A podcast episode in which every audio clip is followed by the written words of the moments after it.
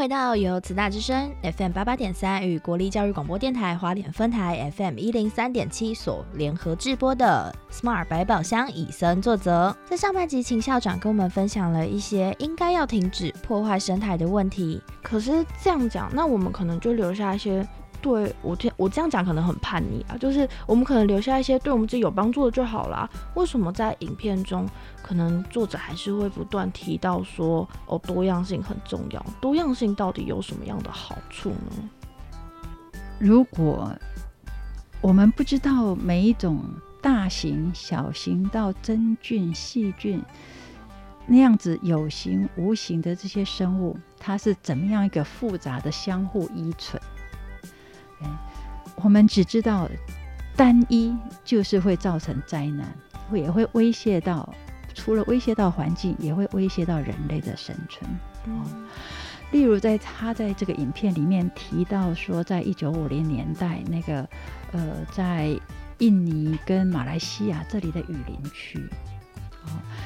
当时呢那一片雨林呢有多样性的生物，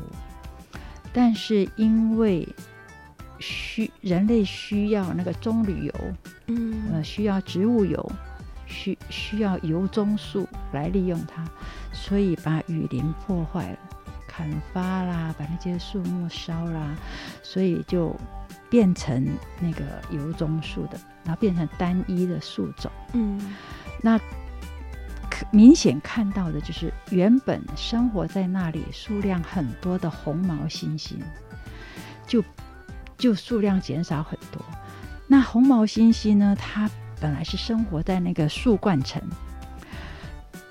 那个母的红毛猩猩啊，它在生下小小红毛猩猩以后，它会陪它十年。嗯，这十年当中，它就在树冠层那边跳来跳去，然后教导教导有意无意的教示范教导它的小的红毛猩猩去挑果实。去捡拾果实去吃，哦，那无形当中其实它担任了植物的传播的任务，哦，然后红毛猩猩它也得以繁衍，这都是好的循环。可是等到那个雨林被破坏了以后，变成油棕树以后，那红毛猩猩它的食物变少了，它的生存环境变得非常的恶劣。所以红毛猩猩的数量很减少了，哦，那么植物的物种也消失很多。那这个例子当然也是用亚马逊雨林区，也是相同的情形。哦，本来亚马逊雨林区也是有世界上很大多数的物种在那里，因为雨林被大量的破坏以后，很多的物种正大量的消失，甚至于统计说。最近最近几年，消失灭绝的物种会有一百万种。这些呢，我们看起来好像离我们很远，但是实际上都会跟我们地球上每个国家、每个人都会有相互的影响、相互的关系的。嗯，所以其实物种的多样性还是。有它存在的必要性，是是，我们可能就是真的要保持物种的多样性。那像是刚才像提到的说，可能我们人类去开采雨林啊，然后让红毛猩猩没有它的生存空间。嗯，那我们可不可以就直接把雨林种回来，这样就好？呃，先讲把雨林、把森林种回来，应该是很好的方式。但是执行上比较不容易，但是我可以举台湾的例子，嗯，他他的精神也是一样，就说台湾的呃，我们林务局在七十六年，民国七十六年开始，哦，就停止了那个砍伐树林啊。那台湾早期从日治时期开始呢。就成呃，在日日治时期就成立了很多林场，像太平山林场啊，呃阿里山林场啊，八仙山林场啊，还有林田山林场啊等等。这些林场呢，里面有呃上百年、千年的这些木头，都是很好的木头，还有一些森林资源啊。那当时因为呃就是政策的关系，所以就利用了这些树木。嗯，那等到七十六年以后，我们的林业政策改了，所以这些呃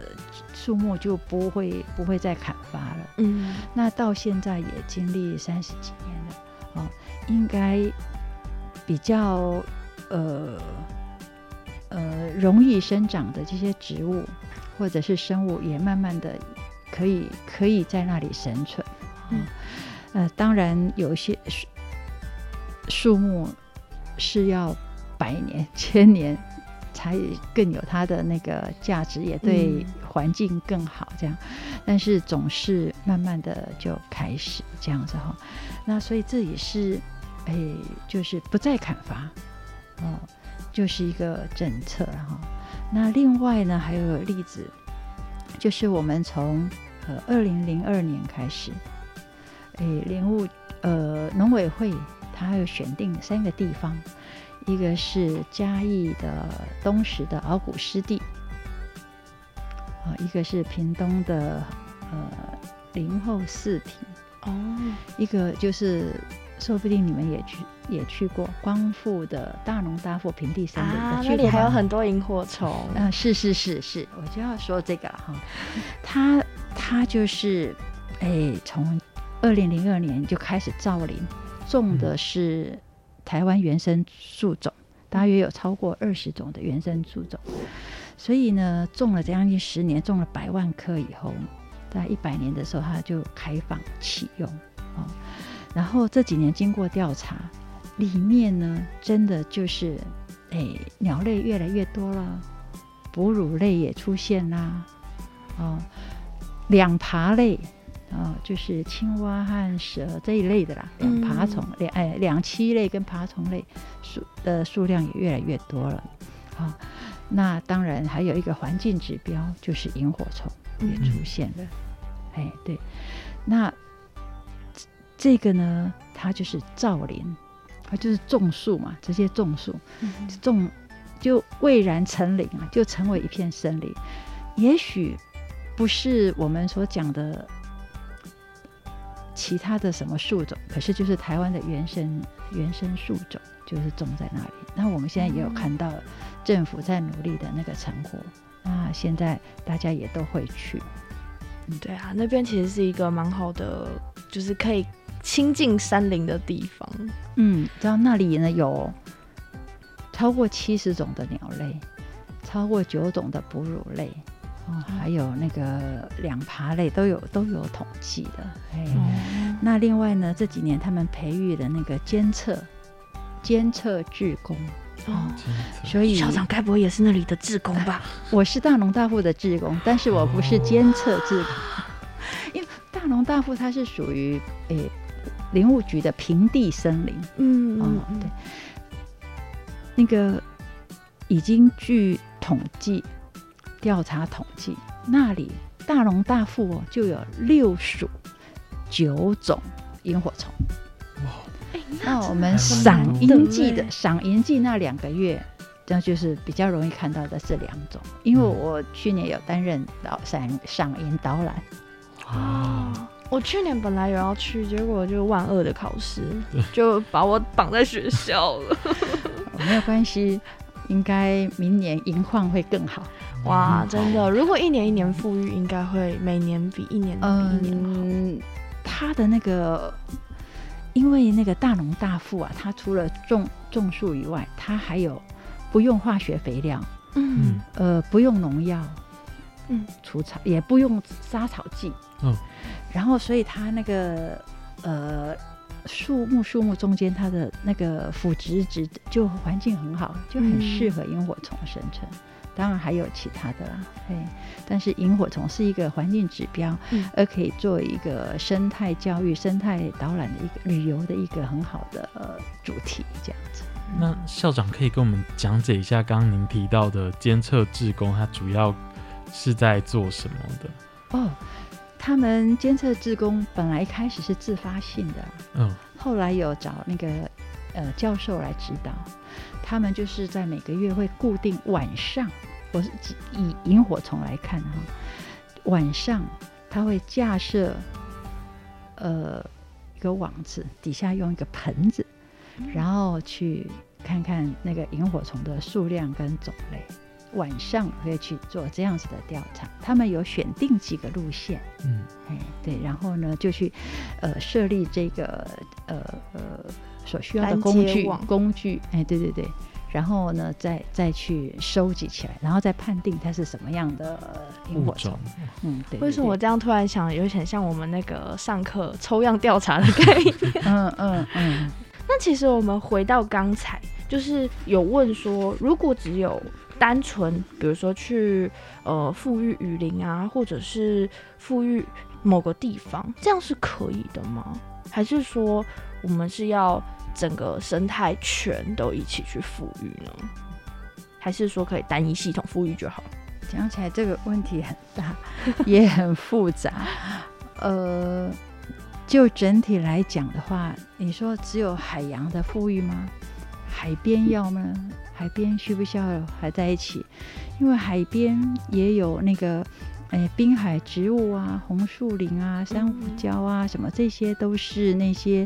幼鱼成长的地方。它们成长了以后再回到大海啊，所以你不能够只只只顾到海洋，或者是只顾到海边这样。嗯这是从大的来讲。那如果说你呃各个生态系统呢，它之间呢会因为空气呀、水呀、土壤啊，它会交互影响，所以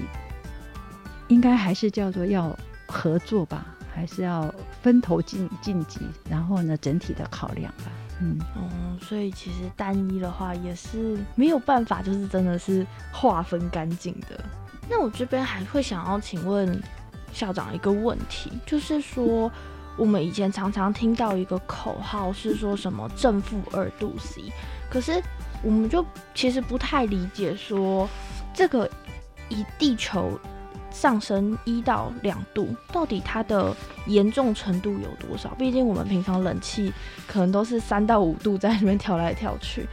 这样一度对于地球有很严重的影响吗？呃，它这就是就很大的层面来讲啦，因为如果只有缩小成我们个人的话，家里的冷气，呃，上升一度，呃，下降一度，影响很小。可是它就整体，整体来讲，一度应该是算是很多了，因为在影片里面呢，这个大卫·艾登堡他写的说，这一万年以来。上下正负呢差距没有超过一度，但是又没有这两百年来的差距是这么大，这么大。对，所以那样子相差一度，整个地球相差一度，其实影响所及，他就会提到说，哎，那个滨海南呃两极南极北极的那个冰原融化的速度呃比较快，嗯这融化速度比较快呢，就会造成海平面的上升。海平面上升呢，就会影响到低低海拔的那个陆地的国家，嗯也会影响到洋流，也会影响到海底的生物，当然也影响到南北极的那些诶需要那种。呃，在滨海生活的那种冰原生活的那种生物，其实见微知著啊。我们个人看到的角度呢是很小，可是呢，全人类加加起来，或者全地球的那个呃平均一度是是很大的，所以我们一定要致力于，哎，不要让全球暖化，如何降低呃这个呃温室效应，哎，怎么样能够减缓呃降低，甚至于防止海平面上升，是我们要要努力的，不能说这样统计呢，只只差距一度就可以漠视这样子。嘿，其实延伸而来的问题还是就是很严重的。嗯，就是如果这一度真的这么重要，但是是有什么样的原因会造成比如说温度的变化啊，或者是我们可以怎么样做去减少这样的问题产生吗？我们如果是以海水它能够帮助降温这件事情来看的话，这个海面上呢，它有很多的浮游生物哦。这个浮游生物呢，它就是可以反射阳光啊，然后让海水的温度不会提高的那么快。这样子的话呢，也可以避免那个海底下的那个呃其他生物受到影响，珊瑚礁那种白化的问题。所以，我们人类发明了那个远洋渔船，然后发明很好的捕捞技术，去捕捞很多大型的鱼类，去捕捞整群的那个鱼类，那个都是对海中的生态的一个影响。当这些受到影响，浮游生物呢变少了，那么我们就少了一个减缓那个呃温室效应的这个利器。那还有是说那个，嗯，滨海冰原啊，它的那个融化也温度上升哦，冰原融化，另外那个冰原底下的那个永冻土就会暴露出来，永冻土铺露出来的话，里面的气体像甲烷这些都是属于温温室气体的一种，那就会造成我们很大的影响，所以我们。要怎么样来减缓这些会影响温度效应、提高全球暖化的这个问题呢？正是我们要来设想的。我们可以有很多的做法，虽然很多政府也都有在努力，但是我们个人也可以可以尽一份心力啊。嗯，所以其实每一件事情都可以由我们自己做起了。嗯，那其实我在我们节目也慢慢进入尾声啦。其实我这边我是自己最好奇，就是老师在这么多地方担任职工，就是有没有是最值得，就是比如说想要踏入生态保环保或想亲近山林，老师第一个想要推荐他们初学者可以去参观的地方，就是不会说哇这边怎么呃跟自己想的不一样，就是比较推荐他们的。嗯，我们就近就可以到池南森林游乐区啊，然后去鲤鱼潭啊，哦，它是属于石南森林游乐区的哈，嗯，然后大龙大富啊，就都可以去啊，哦，那瓦拉米步道也很棒啊，哦，还有泰鲁格的一些步道啊，都很棒。那如果去福山植物园的话，也可以，它只是需要上网登记，因为它有人数的限制，有参访时间的限制。嗯，哎，对，都很好，这些地方的。老师，那可以跟我们讲一下，就是刚刚提到那些的地方，就是去参观生态地方有什么样的特色？就是不同的地方有什么特色，可以让我们听众知道？哦。像大农大富的话，它诶可以呃走路走它的步道，也可以骑脚踏车。所以它因为是诶种植了很多的树林，这些树林也长得很高，所以呢里面空空气非常好。那你也可以停下那个脚踏车，然后走到林子里去啊。那当然，呃春夏秋冬他们的。枫枫叶林有不同的风情，枫叶的变化，现在也都是诶游客非常喜欢的地方。像池南森林游乐区，它是一个比较小的区域，那它以前呢是一个呃我们的那个树木的转运站，所以它有呃有陈列了一些那个呃以前伐木的那些机具。然后还有从不同地方拿诶移过来展示的那个老火车头啊，那重要的呢是，诶你可以走它的步道，呃步道里有也可以发现很多蛙类、蛇类，呃还有其他昆虫。像我在池南森林游乐区，除了是赏萤萤火虫以外，我曾经看到。我曾经看到的是蛇类啦，像青竹丝啊、眼镜蛇啊，还有诶过山刀啊，这些蛇是我有看过也拍过这样。那蛙类也有很多样。那如果仔细去看的话，也可以认识很多的呃植物啊、昆虫这样子。嗯，那当然，我觉得最喜欢的就是富山植物园。嗯，对，因为那里空气很好，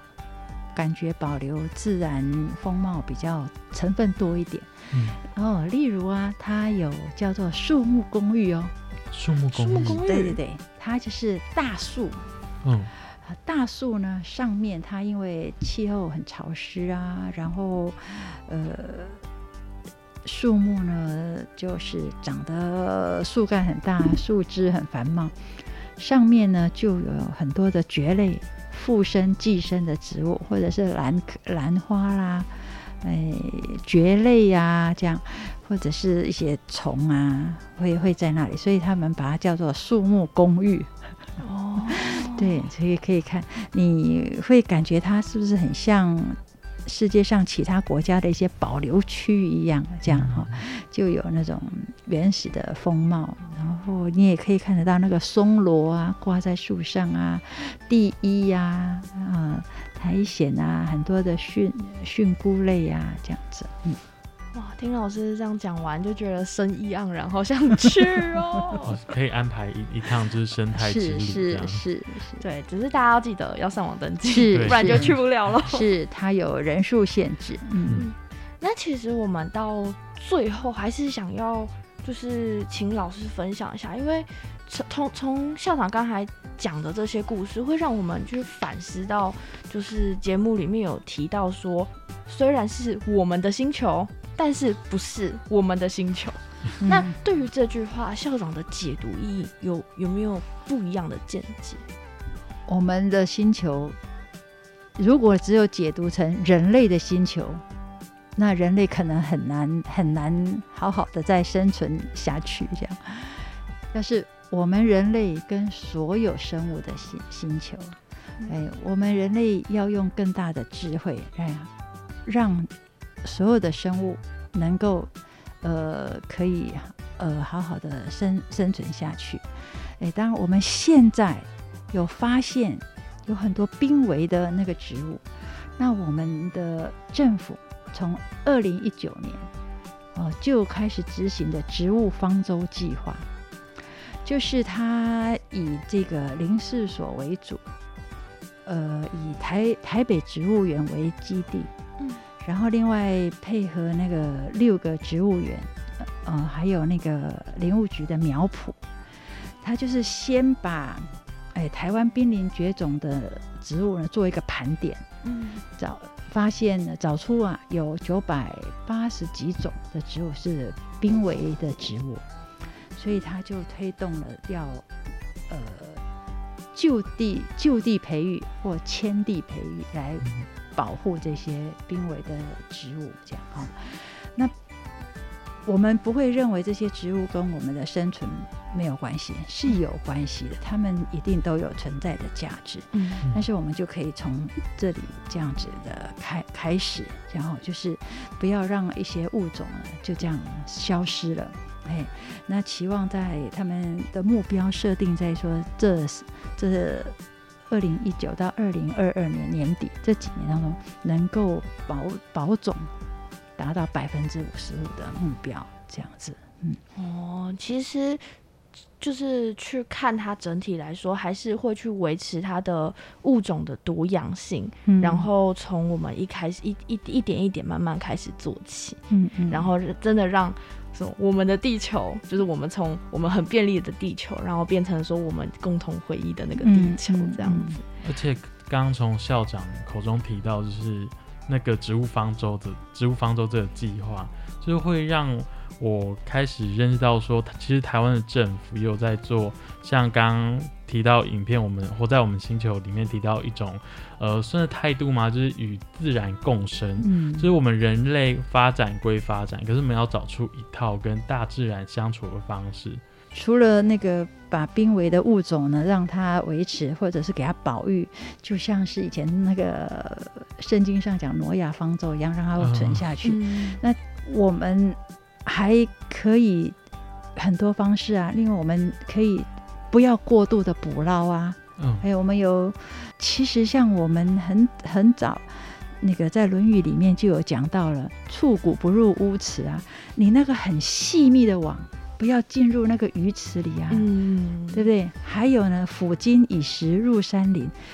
你什么时候可以去砍树的，利用它的时候，你再进去这样哈。那我们现在也是一样，我们需要